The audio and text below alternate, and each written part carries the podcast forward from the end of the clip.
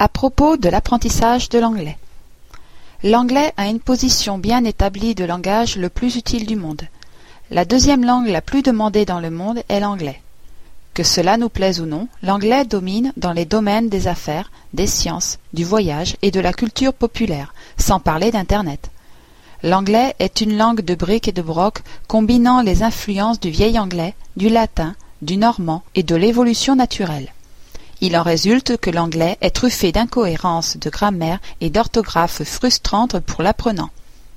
Cependant, l'anglais domine, alors que les langues artificielles internationales telles que l'espéranto n'ont jamais percé.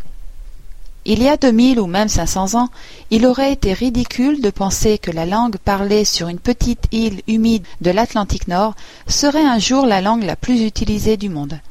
Le chinois, le latin, le grec, l'arabe ou même le mongol auraient à différentes périodes de l'histoire certainement été des candidats plus crédibles. Qui sait quelles langues seront parlées dans cinq cents ans?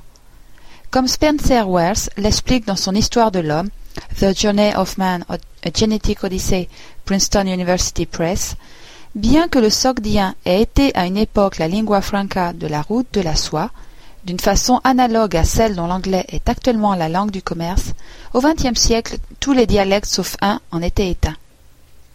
Si vous n'avez pas l'anglais comme langue maternelle, alors je vous conseille de lire ce livre en anglais. C'est peut-être le premier livre que vous lisez en anglais, mais vous pouvez le faire. Peut-être que la plus grande partie de l'anglais que vous avez pu lire jusqu'alors était constituée de textes courts ou d'articles. Peut-être que la seule idée de lire un livre entier en anglais vous intimide il n'y a pas de quoi. Ce livre contient plus de quatre mille des mots les plus courants de l'anglais. Il est imprimé sur papier, le format le plus confortable et discret.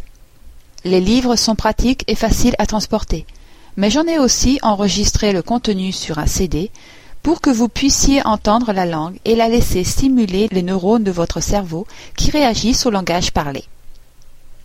Enfin, le livre est disponible au format électronique, de façon que vous puissiez chercher les mots avec un dictionnaire électronique et profiter des nombreuses fonctions du texte électronique. Je vous conseille de lire ce livre d'abord dans votre propre langue pour vous familiariser avec les contenus et les principes de l'apprentissage des langues. Puis ensuite, écoutez la version audio en anglais, segment par segment, et lisez les textes électroniques correspondants pour vous assurer que vous comprenez ce que vous écoutez. À partir des textes électroniques, vous pouvez facilement chercher et enregistrer de nouveaux mots et expressions dans des listes personnalisées pour les revoir régulièrement. En faisant cela, vous commencerez à prendre l'habitude d'apprendre de manière autonome et intégrée.